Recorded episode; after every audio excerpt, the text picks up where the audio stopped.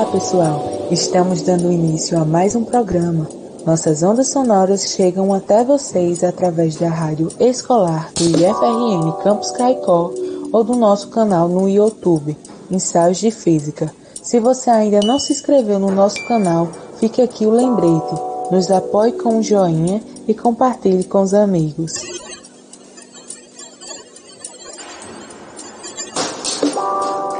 Olá, eu sou Thaís e no ensaio de hoje vamos conversar um pouco sobre a história e a descoberta de um buraco negro. Então, a princípio, nós precisamos entender o que é um buraco negro. E descrever um buraco negro de uma forma simples é um grande desafio, né? Visto que ele envolve uma série de conceitos e teorias da física. Mas, em poucas palavras, ele é uma consequência da evolução estelar, ou seja, ele é o resultado da morte de uma estrela supermassiva. E para entender melhor esses objetos, é importante entender como eles são formados em primeiro lugar. Então vamos fazer um exercício de imaginação. Imagina aí uma estrela muito maior que o Sol. Em seu interior estão ocorrendo fusões nucleares que criam uma pressão para fora, ao mesmo tempo que a força da gravidade puxa tudo para dentro. Mas um dia, esse combustível nuclear ele vai começar a se esgotar e a força atuante que resta é a da gravidade. Assim, essa estrela começa a se contrair. E caso ela consiga se sustentar, ela se torna uma anã branca. Mas se ela tiver uma massa muito maior que o Sol e a sua força gravitacional for suficiente para ela entrar em colapso por completo, ela se torna um buraco negro. O primeiro a utilizar o termo buraco negro foi o cientista americano John Wheeler em 1967. Nas décadas de 50 e 60, ele já falava sobre o colapso das estrelas e também estudava as propriedades dos objetos resultantes desses fenômenos.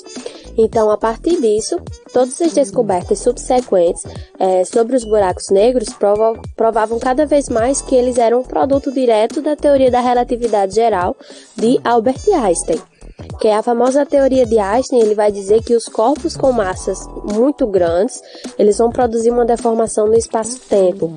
Tá, e nós chegamos a tudo isso para explicar o que é um buraco negro, mas aí como aconteceu a descoberta, né? Pequena historinha para explicar. Os astrônomos eles estavam observando a constelação de Sagitário, identificando cada ponto com as estrelas do alfabeto, nomeando como A, B e C, assim por diante. Quando eles perceberam que havia algum objeto dentro dessa constelação, que estava emitindo muitas ondas de rádio, mas eles não faziam ideia do que seria. Com o passar do tempo, os telescópios foram ficando maiores e os cientistas conseguiram observar o céu com a resolução melhor, e assim descobriram que havia um pontinho ainda menor próximo a Sagitário A. Por isso, eles acabaram colocando um asterisco no nome para diferenciá-lo. Dessa forma, surgiu Sagitários A asterisco, né? Que na verdade é um buraco negro. Por isso, o nome Sagitários A Star, que obviamente não é uma estrela, mas a gente chama de estrela por causa desse asterisco que agora sabemos que é um buraco negro. Isso porque hoje em dia temos uma resolução tão alta que podemos observar estrelas individuais orbitando em volta desse buraco negro.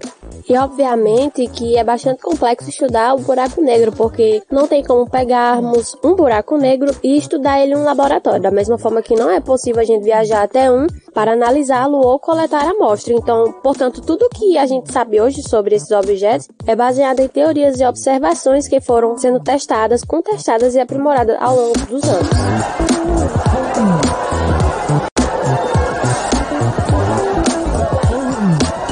Olá pessoal, tudo bem? Aqui quem fala é Aleph e hoje eu vou falar sobre os tipos de buracos negros para vocês.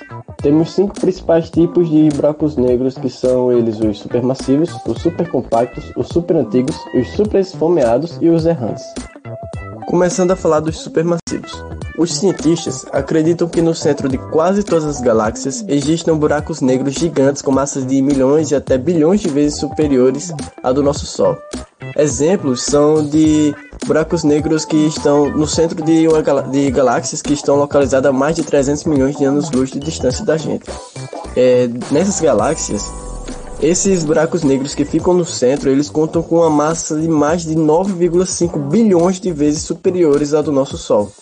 E seus horizontes de eventos, que são o ponto do qual não é mais possível escapar das garras dos buracos negros, têm uma distância equivalente a aproximadamente 5 vezes a distância entre o Sol e Plutão. Só para que você tenha uma base para comparação, o buraco negro que se encontra no, no centro da Via Láctea é cerca de 2,5 mil vezes menor do que o descrito e seu horizonte de eventos tem uma distância equivalente a um quinto da órbita de Mercúrio. Agora vamos falar dos supercompactos. Existe um, um buraquinho pequeno com menos de 3 vezes a massa do nosso Sol. Ou seja, teoricamente ele conta com a mínima massa necessária para ser estável. No entanto, isso não significa que esse objeto supercompacto não seja assustador. Com ventos que podem alcançar 32 milhões de quilômetros por hora, esse buraco negro é 10 vezes mais rápido do que qualquer outro buraco negro de massa estelar já observado. Agora vamos falar dos super antigos. O buraco negro mais antigo se formou cerca de 770 milhões de anos depois do Big Bang, que é o evento que deu origem ao universo e que os cientistas acreditam que tenha ocorrido há 13,7 bilhões de anos. Este objeto é considerado um enigma para os pesquisadores, já que eles não conseguem entender como um buraco negro com 2 bilhões de vezes a massa do nosso Sol pode ter se formado tão cedo após grande explosão. E depois de tudo isso, nada mais assustador do que falar dos super esfomeados. Se os buracos negros são capazes de engolir tudo que se aproxime deles, inclusive a luz, isso significa que eles também são capazes de devorar outros buracos negros. E não é que recentemente cientistas flagraram um desses canibais em ação? Bom, o que ocorreu foi que com dois objetos, um com aproximadamente 30 milhões de vezes a massa do Sol e outro com cerca de um milhão de vezes a massa de nossa estrela. Eles se colidiram e simplesmente um engoliu o outro. E agora, para concluir, vamos falar sobre os errantes. Imagine que quando ocorrem colisões entre galáxias, é possível que buracos negros sejam empurrados para fora delas, passando a vagar livremente pelo universo. O primeiro objeto deste tipo a ser descoberto pelos cientistas foi baseado com um nome bem estranho e provavelmente conta com uma massa de 600 milhões de vezes maior que a do nosso Sol. Os astrônomos também acreditam que esse, esse buraco negro se desloca com a velocidade de 9,5 milhões de quilômetros por hora. Então é melhor torcer para que ele não resolva vagar aqui pelo lado do nosso sistema solar, né? Esses errantes, eles são conhecidos justamente por vagarem sem nenhuma espécie de algo que esteja ao redor dele. Apenas vaga por aí consumindo tudo que vem pela frente.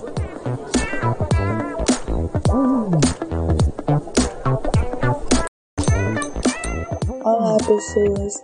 Vocês lembram o que aconteceu no dia 10 de abril de 2019? Esse foi um dia histórico para a ciência, pois foi revelada a primeira imagem do buraco negro.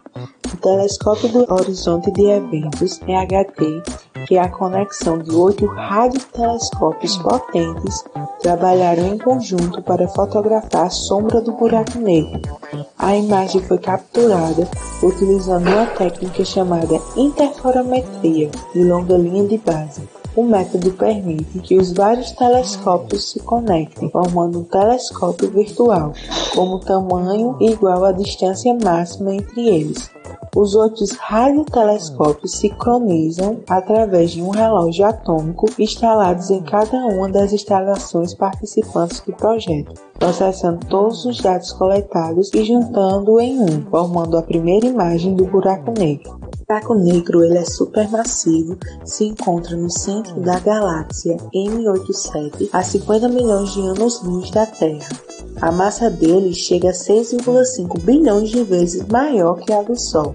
O que foi capturado nessa imagem? E faça uma pesquisa no Google da imagem do buraco negro. A imagem capturou a sombra do buraco negro no interior do disco de material brilhante que acompanha por causa da gravidade intensa perto de um buraco negro. A trajetória da luz mostrada na imagem, correspondendo à radiação do disco, é deformada em torno do horizonte de eventos que aparece na forma de um anel.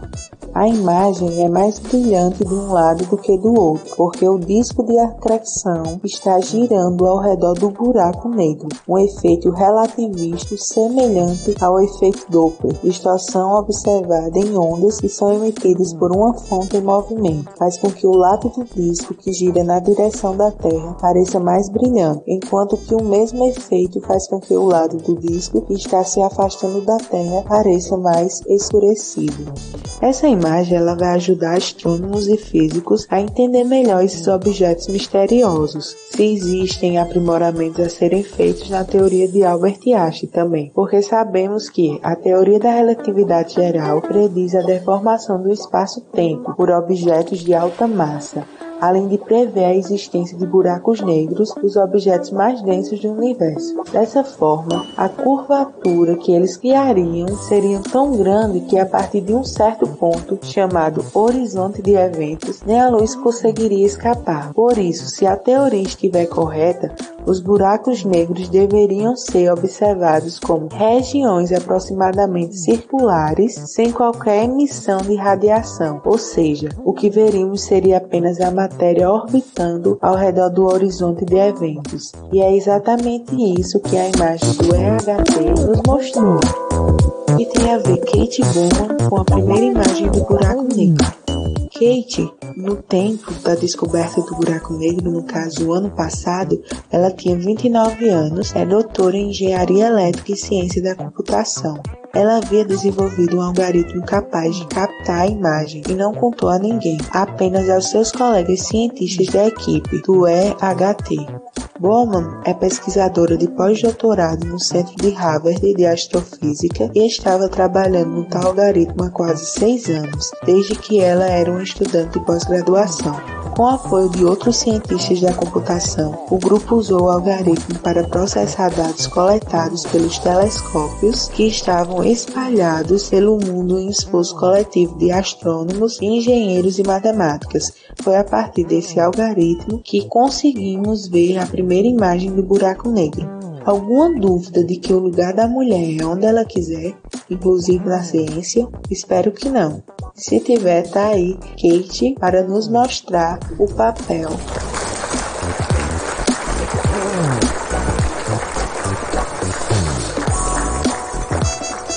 Ao longo dos avanços nos estudos da física quântica, os cientistas descobriram muitas coisas interessantes no universo subatômico. Uma delas é que o vácuo não é tão vácuo assim. A todo momento, partículas de matéria e antimatéria aparecem e desaparecem no espaço. Elas são chamadas de partículas virtuais, pois não existem por tempo suficiente para serem detectadas. Elas sempre surgem em pares, e logo em seguida se colidem e literalmente se aniquilam.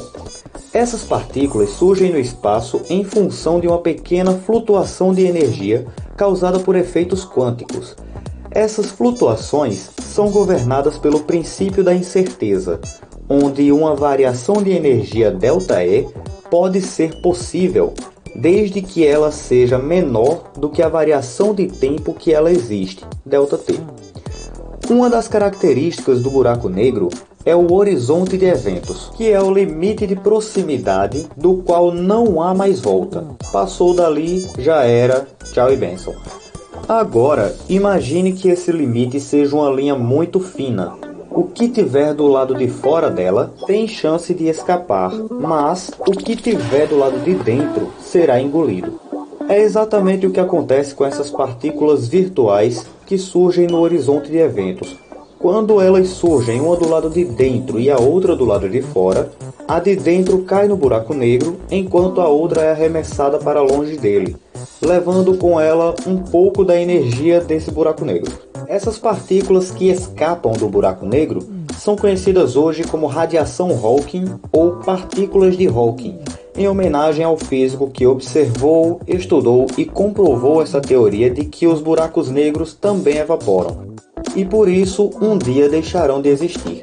Mas isso ainda vai demorar muito tempo, pois esse processo é muito demorado. Só para ter uma ideia, esse processo é tão lento que para um buraco negro com a massa do nosso Sol, que é uma massa muito pequena para um buraco negro, pode demorar cerca de 10 elevado à 46 potência de vezes a idade do nosso universo. Uau!